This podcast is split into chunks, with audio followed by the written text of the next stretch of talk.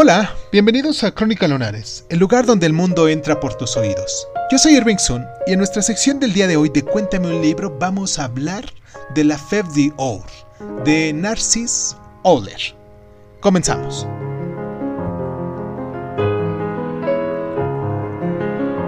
La fórmula naturalista procede de Emilio Sola, que conoció su más perfecta cristalización catalana en la obra maestra de Narcís Ollen, la cual prueba al mismo tiempo las dificultades de adaptar una visión del mundo regida por el determinismo eh, ambiental y hereditario de una cultura fuertemente conservadora y católica.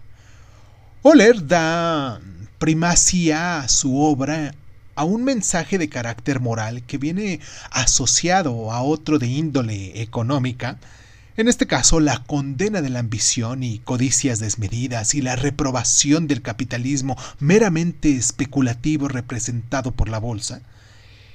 Y pues el novelista mm, retrata una Barcelona empoderada en la que popula una variada fauna humana, desde proceres eh, municipales, eh, Rius y Stouts o el Dr. Robert, hasta nuevos ricos como Hill Fox, el protagonista, un carpintero enriquecido gracias a unas astutas operaciones bursátiles.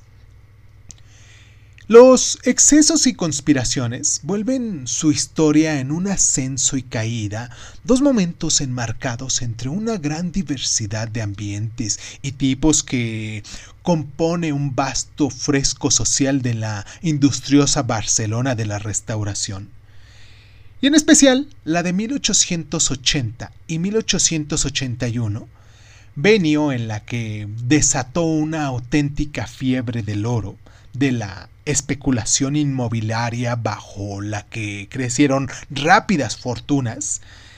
Y pues el personaje que mantiene la cordura en medio del ostentoso estilo de vida de Hill Fox es su hija Delfina, la cual, pese a desaprobar las extravagancias del padre, habrá de hacerse cargo de él, ya casada con su tío Francis, una vez arruinado y reducido a lo que fue, un carpintero pobre.